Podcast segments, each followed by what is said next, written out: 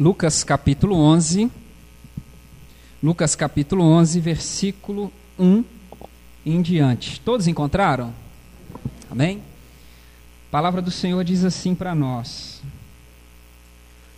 Jesus estava orando em certo lugar, e quando terminou, um dos seus discípulos lhe pediu: Senhor, ensina-nos a orar, como também João ensinou os discípulos dele. Então Jesus disse: Quando vocês orarem, digam: Pai, santificado seja o teu nome, venha o teu reino. O pão nosso de cada dia, dá-nos diariamente. Perdoa-nos os nossos pecados, pois também nós perdoamos a todo o que nos deve. E não nos deixes cair em tentação. Amém. Feche os seus olhos mais uma vez. Pai, nós te agradecemos agora por essa palavra lida, porque ela é poderosa e ela pode mudar a nossa história, e nós cremos nisso e é o que nós te pedimos. Continue falando conosco e que sejamos terra boa em nome de Jesus. Amém. Amém. Você pode se sentar?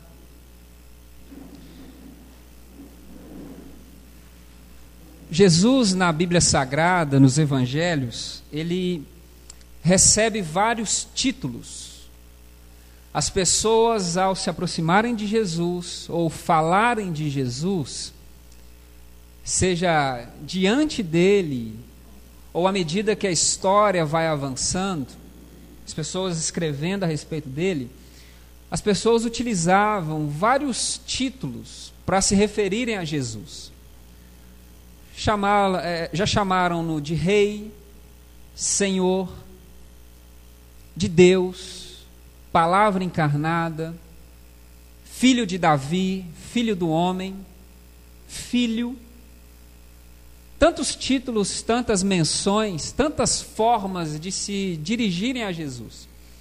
Mas a, a que eu pessoalmente mais gosto é quando as pessoas se aproximam de Jesus, ou ao falarem de Jesus, se remetem a Ele como mestre. Como mestre. Porque Jesus é reconhecidamente uma pessoa que tem total capacidade e autoridade para ensinar. Ensinar. Então, diante do que Jesus vem fazendo e especialmente falando, as palavras que ele vem revelando, a sabedoria, o evangelho, as perspectivas do céu que ele vem trazendo às pessoas, o impacto disso na vida das pessoas faz com que essas pessoas e uma geração posterior possa se referir a Jesus chamando de mestre. Ou seja, ele é alguém notoriamente capaz de ensinar alguma coisa. E o Evangelho de Marcos, nós não estamos lendo Marcos, mas é interessante citar que quando as pessoas olham para Jesus em relação a essa dimensão de Jesus, Marcos faz uma pequena observação que nos é útil aqui. Marcos vai dizer assim: ele ensina diferente dos escribas e dos fariseus, porque ele ensina com autoridade. No sentido de que aquilo que Jesus faz e fala, há uma conexão entre o que se faz e o que se fala, e o ensino de Jesus, ao ser trazido para a vida, ao ser colocado na vida, ao ser acolhido na vida, é um ensino que produz resultados. Então, o ensino de autoridade é o ensino que parte da vida de alguém que é coerente naquilo que fala, mas muito mais do que ser coerente naquilo que fala e faz, é quando aquele ensino, aquela palavra, aquilo que se é ensinado, ao ser acolhido na vida e colocado na vida, você experimenta resultado. Então, quando olha-se para Jesus, percebe-se Jesus, em Jesus um mestre, porque a sua vida e as suas palavras são alinhadas, e o que a sua vida e as suas palavras ensinam, quando acolhido, traz um resultado extraordinário na vida.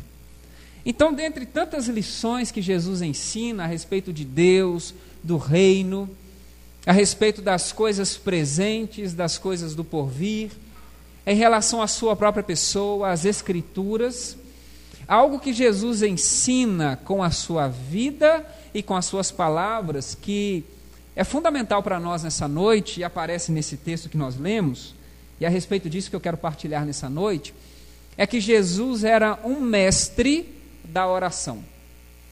Jesus era um mestre em relação à oração. Tanto no sentido de ter uma vida de oração, ser alguém que com a sua própria prática de oração ensinava, motivava, trazia ensinamentos, quando ele mesmo se colocava em oração, mas ao mesmo tempo quando ele fala a respeito da oração.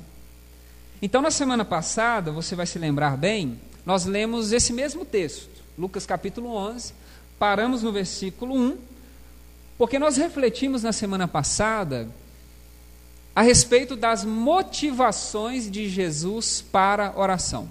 Ou seja, Jesus era um mestre da oração. Ele gastava sua vida orando.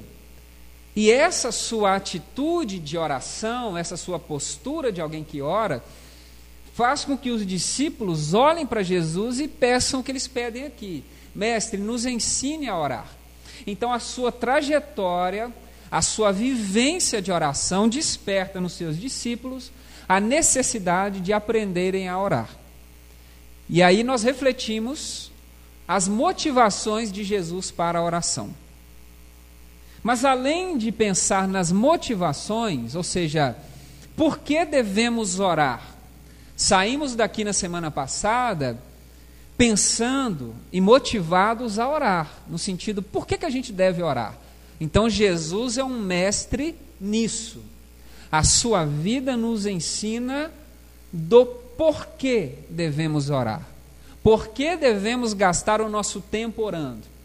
Mas ao mesmo tempo, quando Jesus é solicitado, recebe esse pedido de ensina-nos a orar, além de toda essa carga prática, de toda essa carga, digamos, visual, os discípulos vendo Jesus orando, vendo os resultados da oração na vida de Jesus, e por isso pedindo, Jesus aqui então nos oferece um conteúdo a respeito da oração. Então preste atenção.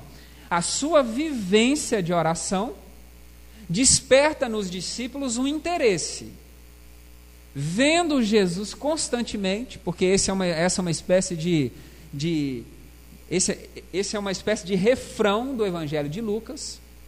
Jesus sai, volta e meia para orar, retira-se para a oração, então isso desperta nos discípulos, e Jesus agora oferece aos discípulos um conteúdo que deve nortear as nossas orações. Então, se na semana passada nós pensamos e refletimos sobre o porquê devemos orar, Jesus hoje nos convida a refletirmos, a pensarmos sobre como devemos orar. Então pensamos, por que devemos orar? Então, se alguém perguntar para você, por que, que a gente deve orar? Então você já foi instruído, instruída na semana passada, por que nós oramos? E se alguém te perguntar, como devemos orar. E aí você vai aprender hoje, a partir dessa resposta de Jesus, dessa, digamos, dessa aula de Jesus a respeito de oração, sobre como devemos orar. Como devemos orar? Jesus responde: quando vocês orarem, digam. E aí Jesus coloca um conteúdo que principalmente a partir da versão que a gente lê em Mateus capítulo 6, por conta dessa primeira expressão que não aparece aqui, mas aparece em Mateus, Pai Nosso. Essa oração que Jesus coloca para os seus discípulos, esse ensinamento a respeito da oração que Jesus oferece para os seus discípulos, vai ficar conhecida na, na vida da igreja, na tradição e na história da igreja, e até mesmo nos nossos estudos teológicos, no nosso dia a dia, como a oração do Pai Nosso. Então, se eu falar assim, gente, vamos fazer juntos aqui a oração do Pai Nosso, provavelmente todo mundo vai saber. A gente sempre dá uma rata aqui e ali, né? a gente esquece uma frasezinha, outra, mas a gente sabe ela, basicamente, decor, e a gente vai fazer junto essa oração. A famosa oração do Pai Nosso. Só que muito mais do que uma oração para ser apenas mecanicamente repetida ao final de certas celebrações ou certos momentos litúrgicos, a oração do Pai Nosso, que é oferecida por Jesus aqui, ela na verdade não é um conteúdo para ser meramente repetido. Repetido. já pensou-se ao longo da história de que a única oração que nós cristãos deveríamos fazer o tempo todo seria a oração do Pai Nosso. Então, que nós jamais deveríamos orar qualquer outra coisa a não ser a oração do Pai Nosso. Mas o que Jesus está fazendo aqui, no Evangelho de Lucas, que nós também lemos numa outra versão no Evangelho de Mateus, Jesus oferece uma oração, talvez a sua própria oração, talvez aquilo que ele pessoalmente orava repetidamente, para que servisse para nós como um modelo de oração, um roteiro de oração uma inspiração para as nossas orações. Ou seja, ao termos essa oração, ou esse roteiro, esse modelo, essa inspiração aqui, é baseado no que Jesus faz aqui, que nós deveríamos proferir todas as nossas outras orações. Então, muito mais do que a gente repeti-la, repeti-la em alguns momentos da nossa vida, a oração do Pai Nosso deveria sim estar no, na nossa mente, no nosso coração. Nós deveríamos sim sabê-la decor, não meramente para repeti-la, por vezes friamente, mas ela estar no nosso consciente espiritual para que ela servisse como parâmetro para nós orarmos. Ou seja, se as nossas orações não estiverem pautadas no que Jesus no, no, nos ensina, como se não valesse a pena. Não é o tipo de oração que Jesus espera que nós, discípulos e discípulas dele, façamos. Então, o que Jesus nos ensina? Como então devemos orar? E eu queria que a gente pensasse em alguns pontos que Jesus destaca para nós a respeito dessa oração aqui. Primeiro aspecto que Jesus nos ensina a respeito da oração, de como devemos orar, é que a oração deve ser para nós, a nossa oração, nosso momento de oração, deve ser para nós um momento de alinhamento. Alinhamento. Ou seja, devemos gastar as nossas palavras, o nosso coração, a nossa mente, os nossos joelhos para uma experiência de alinhamento, um alinhamento espiritual. Por quê? Jesus começa dizendo assim: Pai, Pai. Jesus refere-se a esse Deus que nós cultuamos como seu Pai. Então ele levanta a sua voz e diz: Pai. Ele diz assim: quando nós estivermos orando, por mais que a gente não chame Deus de Pai, a gente deve ter na nossa consciência que esse ser espiritual, a quem nós entendemos e chamamos de Deus, a quem nós estamos proferindo a nossa palavra, esse ser deve ser encarado e entendido como o nosso Pai. Nós não estamos falando, primeiro, de uma divindade distante, de um ser que nós não temos relacionamento, um ser que existe longe de nós, ou que está a nosso serviço, mas nós estamos falando para alguém em quem nós devemos depositar a nossa confiança, em quem nós devemos ter uma relação. E uma relação de quê? De filhos, uma relação de filhas. Então, quando Jesus coloca Pai, o que ele está dizendo? Quando a gente abre a nossa boca, quando a gente coloca o nosso pensamento em direção a esse nosso Deus, o sentimento que deve ter no nosso coração e nas nossas palavras é que nós estamos nos dirigindo a um Pai. E o que significa ser Pai? Significa, primeiro, aquele que nos gerou, é de quem nós saímos, é aquele que cuida de nós, é aquele que tem o cuidado sobre nós, é aquele que nos ama, é aquele que vem ao nosso encontro. O Pai é aquele que protege, o Pai é aquele que realmente dá para nós segurança. O Pai é aquele com quem nós temos total intimidade. Total intimidade. É possível que talvez você pense assim, mas a figura paterna, ela não necessariamente inspira tudo isso que você está falando. E eu vou ter que ser obrigado a concordar, especialmente em se tratando de Brasil. A figura paterna no Brasil é uma figura que por vezes indica abandono, violência, frieza e tudo mais. Mas a gente tem que pensar em Jesus como parâmetro o conceito de pai que o mundo antigo tem. E a ideia de pai que Jesus tenta passar para nós aqui é confiança, intimidade, proteção, amparo, sustento, provisão. Ou seja, é alguém que eu conheço e principalmente é alguém que me conhece. E o que isso muda, né? O que isso muda? A oração, então, não pode ser jamais um lugar de formalidade, de fingimento. Um lugar em que a gente coloca palavras para Deus como se Ele não soubesse o que de fato está no nosso coração. Porque se Ele de fato é o nosso Pai, Ele nos conhece por inteiro. Ele nos conhece por inteiro. Nós fomos gerados dele. Nós somos suas crianças. Deus trata de nós, Deus cuida de nós. E já que eu estou nesse espírito paterno, Deus troca as nossas fraldas, então Ele nos vê nu.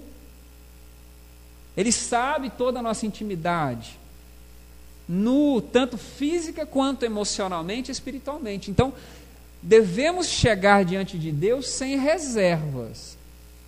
Não dá para a gente colocar para Deus palavras que não estejam no nosso coração. Então, chamar Deus de Pai, ao mesmo tempo que traz para nós essa ideia de um conforto no sentido de que Ele é o provedor, o protetor, aquele que me protege, mas exige de mim também a entrega total. Eu preciso estar diante dele sem reservas, sem amarras, coerente, inteiro diante dele, porque ele já sabe exatamente tudo que eu vou falar. Afinal, ele é meu Pai. Então, ao chamá-lo de pai, a gente tem esse lado. Mas o outro lado também é muito importante, porque nós estamos pensando pai no mundo antigo. Esqueça o que a gente sabe de pai hoje. Esqueça. Porque o outro lado da moeda, de chamar Deus de pai, é arriscado. Por que, que Jesus era carpinteiro? Por que, que Jesus era judeu?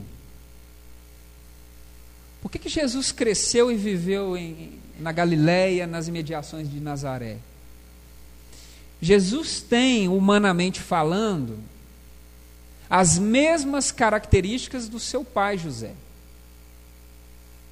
Ao mesmo tempo, Jesus tem as mesmas características do seu pai celeste a ponto dele, em vários momentos, especialmente no Evangelho de João, dizer assim: Quem vê a mim, vê o Pai. Então, se por um lado chamar Deus de Pai indica que Ele é o Deus provedor, o Deus que me garante, o Deus que me sustenta, o Deus que me ampara, o Deus que me ama, e por isso eu posso e devo confiar, o outro lado disso é eu confio tanto no meu Pai, sei que Ele me ama tanto, tanto, que eu acato para a minha vida tudo o que Ele quer, porque eu sei que, como pai, Ele quer o melhor para mim. Então, por isso Jesus é carpinteiro, porque o seu pai era. Por isso ele é judeu, porque o seu pai humano era. Por isso ele cresce na Galiléia e Nazaré, porque o seu pai viveu lá.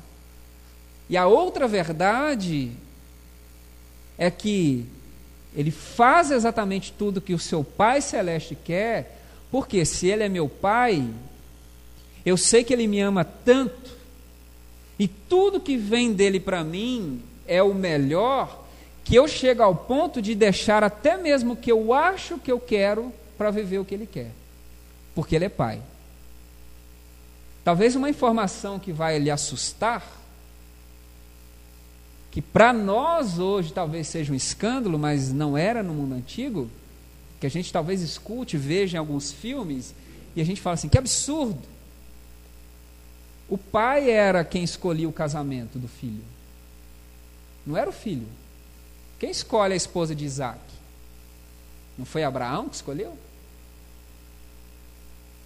Porque a gente pensa que, não, eu sei o que é melhor, mas a ideia de paternidade do mundo antigo é: o meu pai é tão mais maduro que eu, tão mais experiente que eu, e ele me ama tanto, a, a tal ponto que ele sabe escolher para mim uma companheira melhor do que eu mesmo. Então eu me submeto à escolha do meu pai para conseguir uma esposa para mim. E a gente pensa o quê? Que violência. É essa a ideia. E a gente pensa o quê? Ah, ainda bem que acabou isso. E como é que está o índice de divórcio hoje? Interessante, né? Como se a nossa própria escolha fosse melhor. Mas estou dizendo isso para você perceber a seriedade de chamar Deus de Pai. E por isso dizer que a oração ela deve ser um espaço de alinhamento, por quê? Eu devo primeiro alinhar o meu coração a Deus, nesse sentido de Pai, mas ao mesmo tempo, tê-lo como Pai é, na verdade, assumir diante dele um compromisso com as coisas que ele entende como importante. Por isso o texto diz assim imediatamente: santificado seja o teu nome, venha o teu reino. Baseado na profecia de Ezequiel 36, de que toda a terra conheceria o nome de Deus por intermédio de Israel, Jesus está dizendo para nós o quê? Que quando nós entendemos Deus como nosso Pai, primeiro a gente se coloca debaixo dessa proteção e desse amparo. Mas, ao mesmo tempo, a oração se torna para nós um lugar em que a gente submete o nosso coração ao, a serviço dele. Para quê? Para que o seu nome seja conhecido em toda a terra. Então, o que Jesus começa dizendo para nós é que, um primeiro aspecto, nós devemos gastar a nossa oração, o nosso tempo de oração, para que o nosso coração esteja submetido aos propósitos de Deus. E uma vez como filho, como filha, tendo a natureza desse pai, tendo a natureza desse pai, a única coisa possível a respeito dessa experiência é que as pessoas me vejam sim como filho desse Pai Celeste. Uma vez que meu coração está alinhado com Ele, eu vou sair mundo afora com a mesma essência desse Pai, porque eu gastei o meu tempo, dediquei a minha oração, o meu pensamento, as minhas palavras, a minha energia, para que eu me alinhasse com o Pai. E naturalmente, o nome dele será santificado, ou seja, será conhecido na minha essência como filho. O que Jesus está dizendo é: nós devemos nos levantar das nossas orações, exalando ainda mais a essência de filho, porque nós estamos na presença do Pai. Ou seja, quando a gente sai da nossa oração, quando a gente se levanta da nossa oração, a gente deve sair por aí causando o quê? Causando o nome de Deus mais conhecido, porque é impossível é impossível você olhar para a vida de alguém que é filho, que é filha, e a sua vida, as suas palavras não remeterem diretamente ao Pai. Você já deve ter tido a experiência de estar por aí, conversando, falando, e aí lá pelas tantas alguém fala assim: Você é filho do fulano, não é? Ou você é filha da fulana, não é? Aí você fala: Sou. Aí, sabia. Porque fala igual, mexe igual, tem as manias, tem o um jeito, anda igual, veste igual, conta até as mesmas piadas e tal, e por aí vai.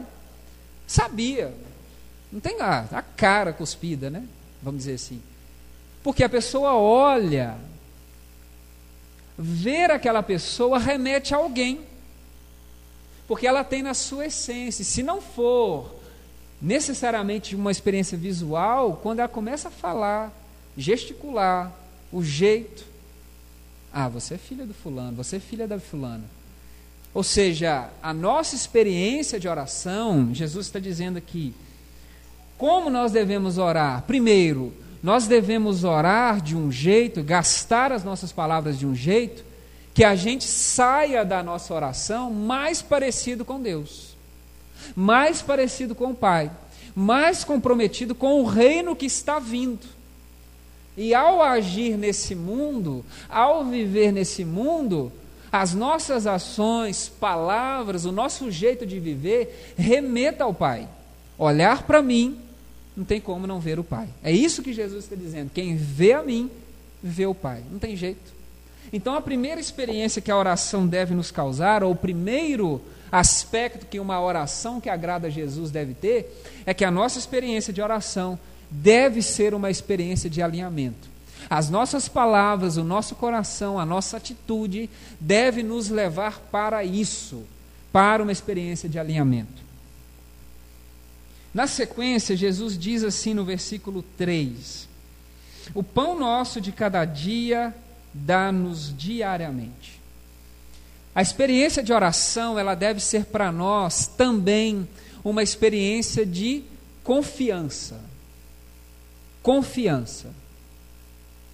Se Deus é o nosso Pai, a gente deve de fato experimentar de uma forma sobrenatural o descanso de que nós temos um Deus que é provedor, um Deus que nos sustenta, um Deus que nos ampara, que nos ampara sim nas nossas dimensões espirituais, nas nossas dimensões emocionais, mas que também cuida da nossa materialidade.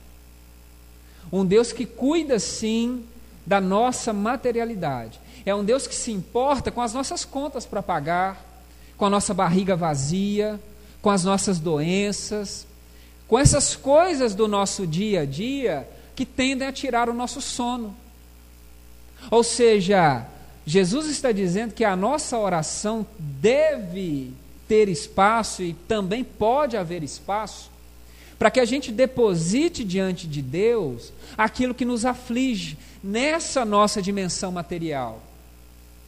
Porque não dá para a gente negar que as nossas necessidades, os nossos problemas reais e concretos, aquilo que a gente enfrenta no nosso dia a dia, que isso rouba de nós o nosso sono, a nossa esperança, a nossa atenção, traz para nós ansiedade, traz para nós um desconforto.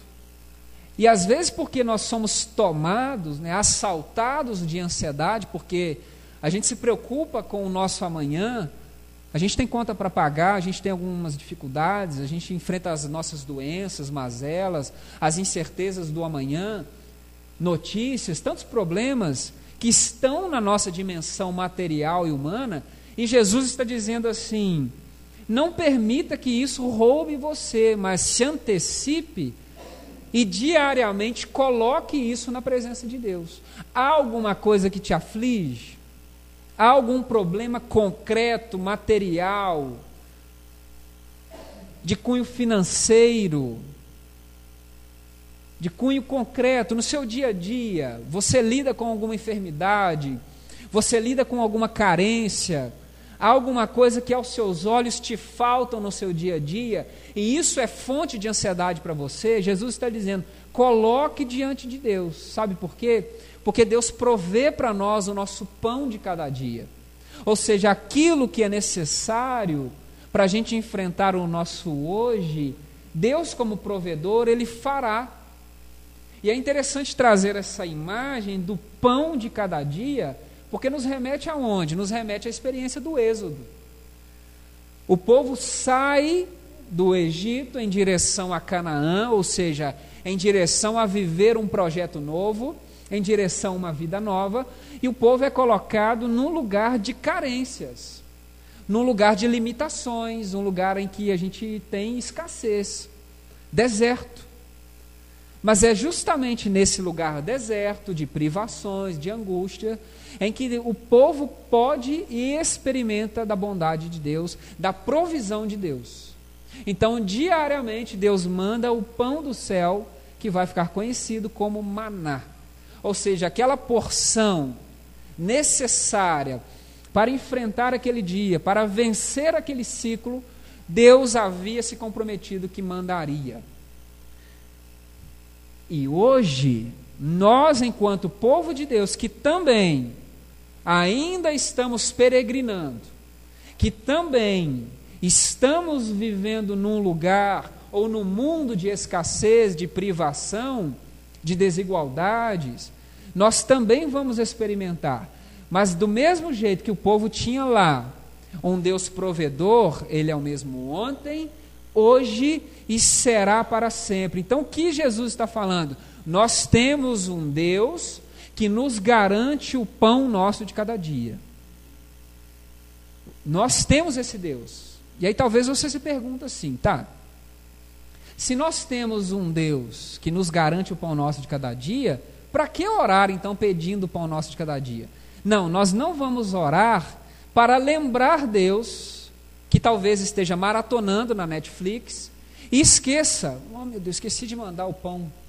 Ô oh, fulano, obrigado. Se você não ora para mim, o mundo agora ia entrar em colapso, porque eu esqueci. A série está no último capítulo e eu maratonei, desculpa. Não, a gente não precisa lembrar Deus. Quando nós nos ajoelhamos e colocamos diante de Deus a nossa necessidade, nós lembramos a nós.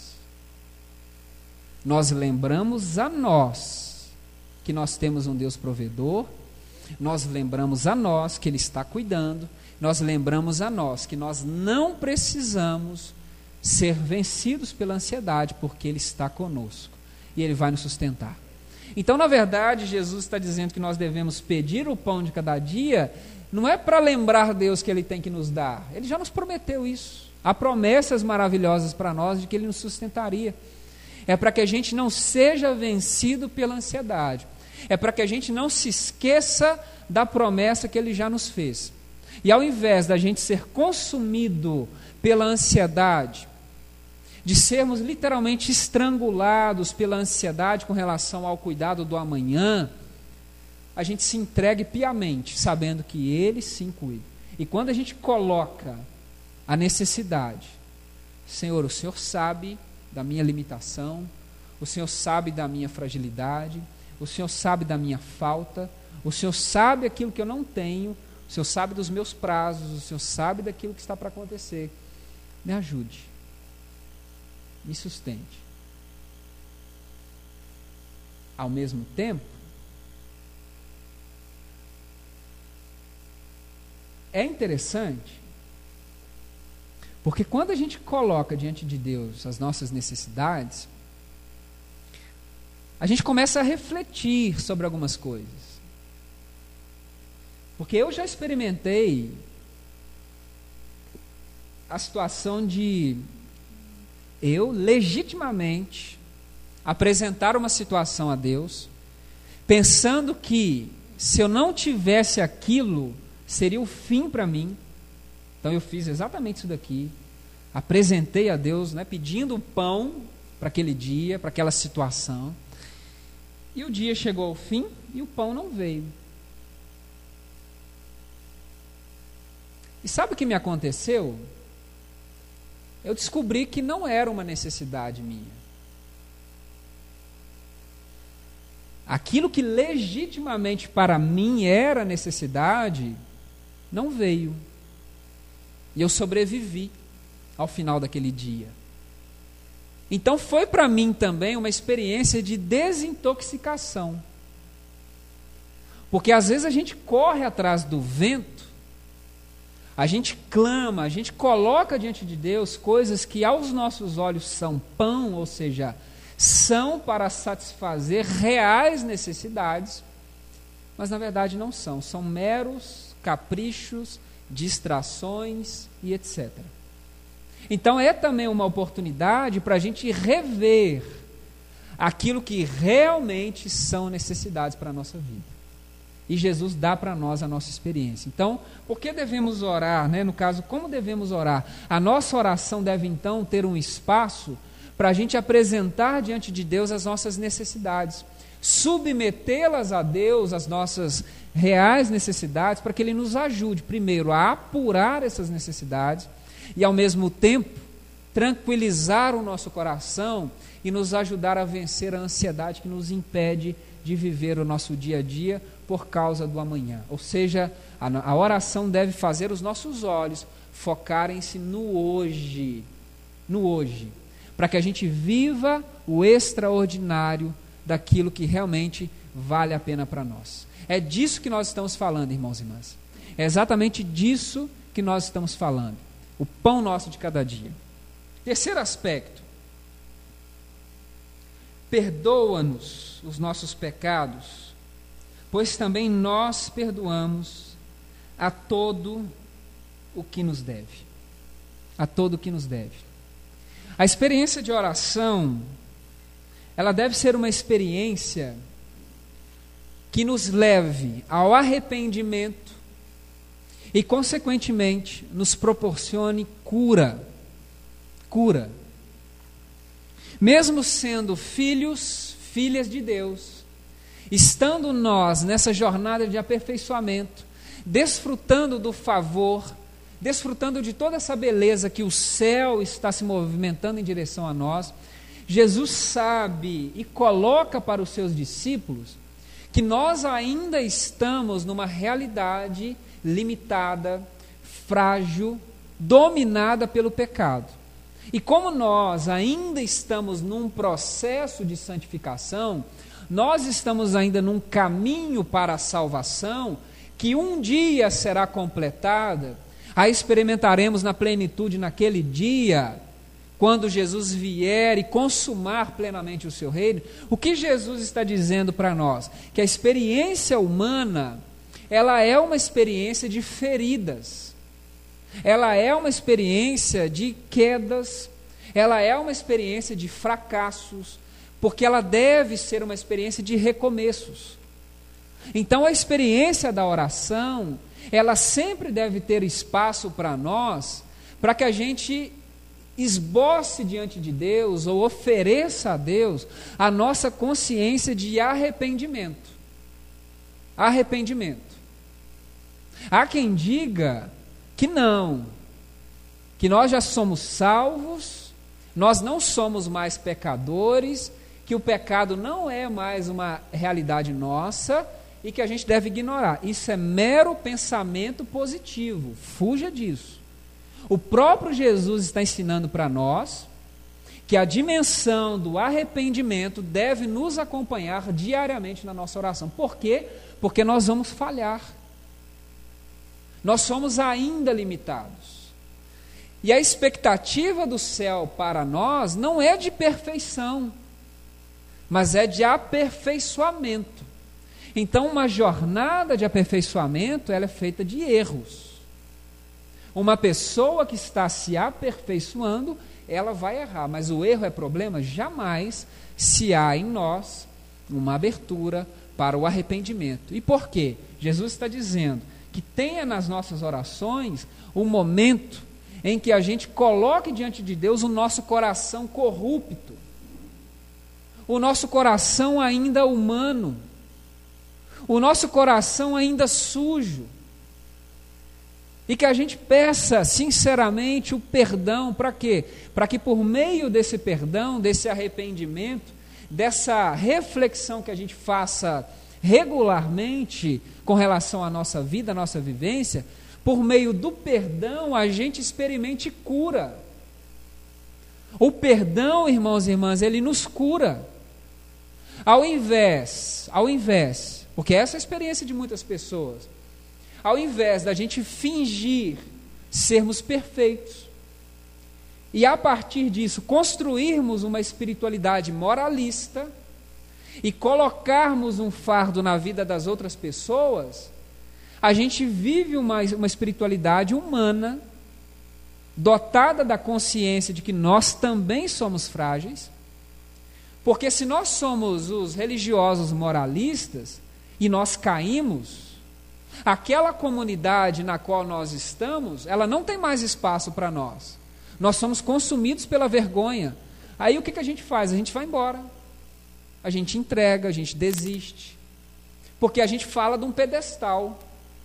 A gente fala de cima. Não é assim às vezes? A gente fala de cima. Então, se eu falo constantemente de cima e eu finjo, e aí eu estou falando pessoalmente, eu finjo para vocês que eu sou perfeito, que eu não erro, que eu não tenho as minhas fragilidades, se acontecer um dia de eu falhar, porque vai acontecer, já aconteceu várias vezes, vai continuar acontecendo, não me resta nada a não ser ir embora, porque aí eu não posso mais ser o pastor de vocês. Porque havia uma expectativa alimentada por mim de que eu era perfeito. Então, se eu falhei, não sirvo mais. Aí a gente precisa, como comunidade, eleger um novo perfeito, até que ele caia de novo. Agora, se eu faço o que constantemente tenho feito com vocês, é mostrá-los, mesmo que cause estranheza, de que eu, Felipe, sou humano, sou imperfeito, sou limitado, e, e eu caio, a expectativa talvez não aconteça, mas a minha expectativa é de que essa comunidade estenda a mão para mim e fale assim: tudo bem, pastor, isso acontece. Você nos ensinou que você é humano também.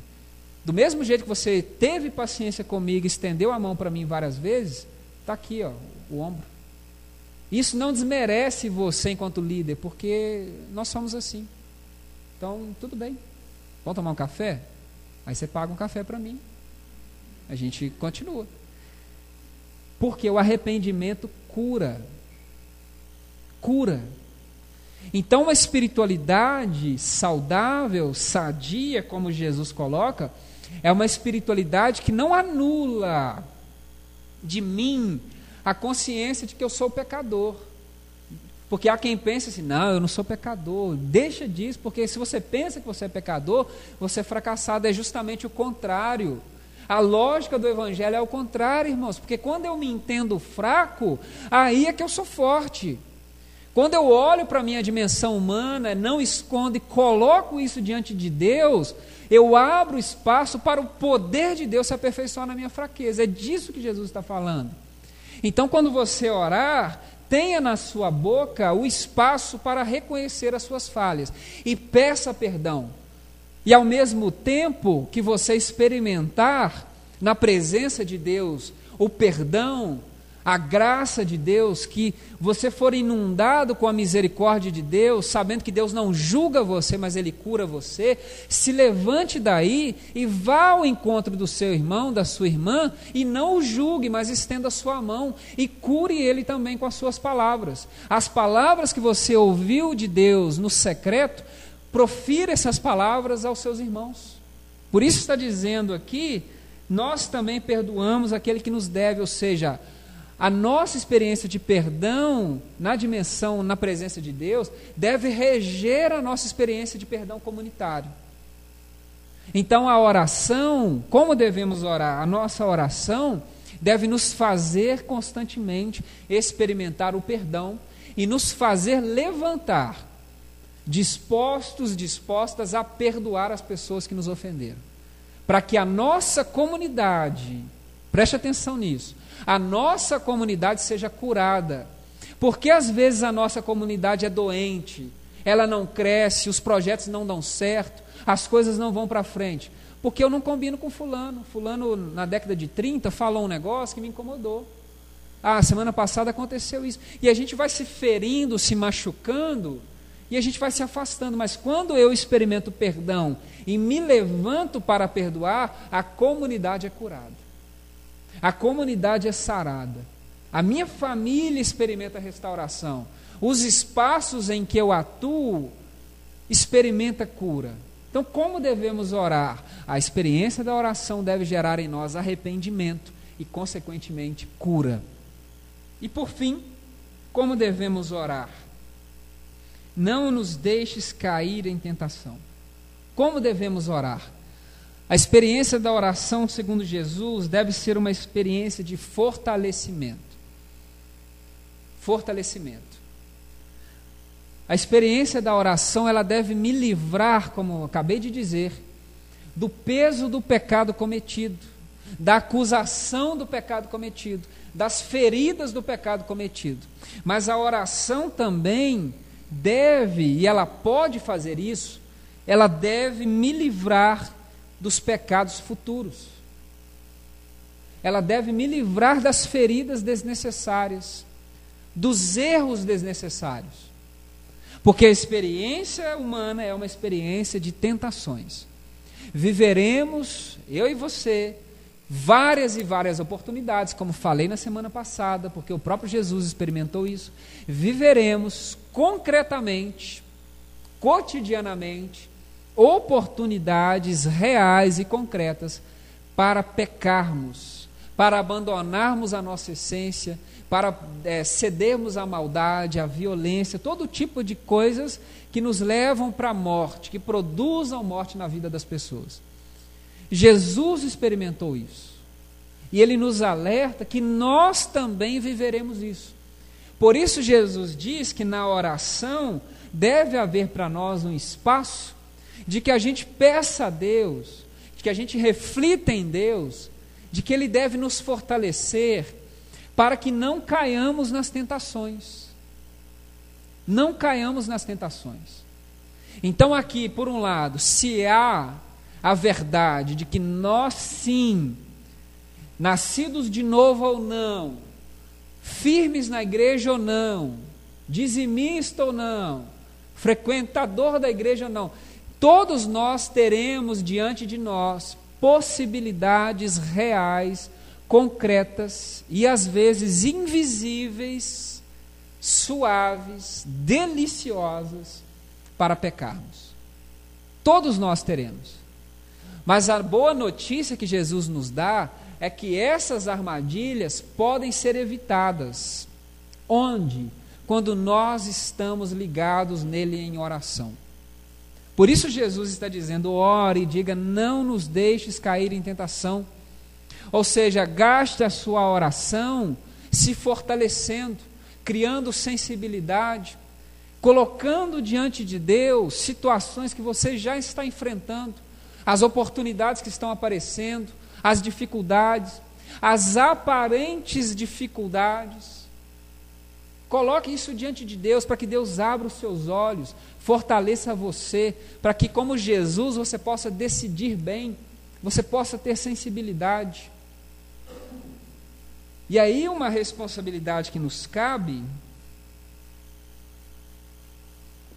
e eu preciso dizer a você isso, se nós caímos em tentação, a responsabilidade é nossa. Porque se Jesus está dizendo para nós que há um jeito de não cairmos, ele nos oferece essa oportunidade, essa realidade, nós caímos, a responsabilidade é nossa. Então, ao mesmo tempo que é uma oportunidade maravilhosa de, da gente se atentar a isso, é também um chamado à responsabilidade. Porque não vai dar para a gente falar assim, ah, mas também com a saia daquele tamanho. Ah, mas também com tempero daquele, não tinha nem como não comer 3 quilos, né? Ah, mas você viu o carro? Você viu aquela roda de liga leve? Você viu quanto que está pagando? Não tem como depois a gente chegar e dizer, fingir de Adão e Eva, né? Foi Adão, foi Eva, foi a cobra. Não é essa a nossa tendência humana? Ah, mas você tem que entender, tem que entender nada. Eu não tenho que entender. Quem afundou o pé na jaca foi você, eu não tenho que te entender nada. O problema é seu. Então, ao mesmo tempo que é uma boa notícia, e é mesmo, Jesus nos chama também a uma responsabilidade, porque Ele está colocando diante de mim e de você um caminho de santificação, irmãos e irmãs. Ele está dizendo que é possível, é possível a gente viver uma vida, uma vida em que nós não seremos, não seremos constantemente envergonhados pelo nosso pecado. É possível viver uma vida que nós não seremos constantemente atrasados pelo nosso pecado. É possível a gente viver uma vida que nós não seremos constantemente impedidos de crescer pelo nosso pecado. Então, o que Jesus está dizendo é que a oração é o lugar para a gente se tornar forte, para que a gente possa vencer, porque há lá fora, e às vezes aqui dentro, possibilidades da gente tropeçar. Porque tudo que o inferno quer é nos fazer tropeçar, mas tudo que o céu quer é nos fazer saltar por cima dessas coisas e avançar, e avançar, e avançar em direção àquilo que Deus tem para nós. Então Jesus ensina para nós, irmãos e irmãs, que a oração que agrada o seu coração e que nos torna pessoas bem-sucedidas é essa oração. É uma oração que deve estar no nosso consciente. Ou seja, quando eu e você nos colocarmos em joelho para orarmos, ao fechar a nossa noite ou ao começar o nosso dia, pense, pense nessas palavras de Jesus. Eu preciso de uma experiência de alinhamento. Então, gaste o seu tempo pedindo a Deus que alinhe você. Fale palavras a respeito disso, peça ao Senhor, entenda-o como Pai, pense na responsabilidade disso, desfrute disso. Continue a sua oração apresentando ao Senhor aquilo que aflige o seu coração. Você tem contas para pagar, há pessoas doentes, você está desempregado, há situações, o seu coração está ansioso, você tem sonhos, você se sente carente, apresente isso diante de Deus. Submeta as suas necessidades diante de Deus. Deixe Ele tratar a sua ansiedade do seu coração, porque a oração é o lugar da confiança. Continue a sua oração refletindo acerca do seu dia, das suas ações, da sua atitude. E se alguma coisa acusar o seu coração, se alguma situação passou mais ou menos na sua vida, apresente isso diante de Deus e diga: Senhor, me perdoe, me restaure, me cure. E se não passa na sua cabeça a possibilidade, faça como Davi: sonda-me, Senhor, vê se há em mim algum caminho mal, vê se eu pisei na bola e me perdoe, e me ajude a ser um instrumento de cura. E por fim, peço, Senhor, me fortaleça. Quando eu sair da minha cama, terão armadilhas, ciladas, situações. O meu próprio coração vai me impulsionar para o pecado, mas o Senhor é comigo. Tenha essa consciência, o Senhor vai me fazer forte. E aí então se levante como Jesus. Se posicione como Jesus. E aí seja o que ele foi e o que o céu declarou a respeito dele, como nós lemos na semana passada. Você é o meu filho amado, em quem me agrado. Ouça isso do céu. Fulano, fulana, você é meu filho, você é minha filha amada, e você vive para me dar prazer. Eu tenho prazer em olhar para você. A sua vida me dá prazer e gera expectativa, gera vida. É para isso, irmãos e irmãs, que eu e você fomos chamados. E como viver isso? Através de uma vida de oração. Você deseja isso? Você deseja ouvir isso do céu? há no seu coração esse desejo de ouvir que você agrada ao Senhor, então se coloque de pé. Eu quero orar por você nesse instante.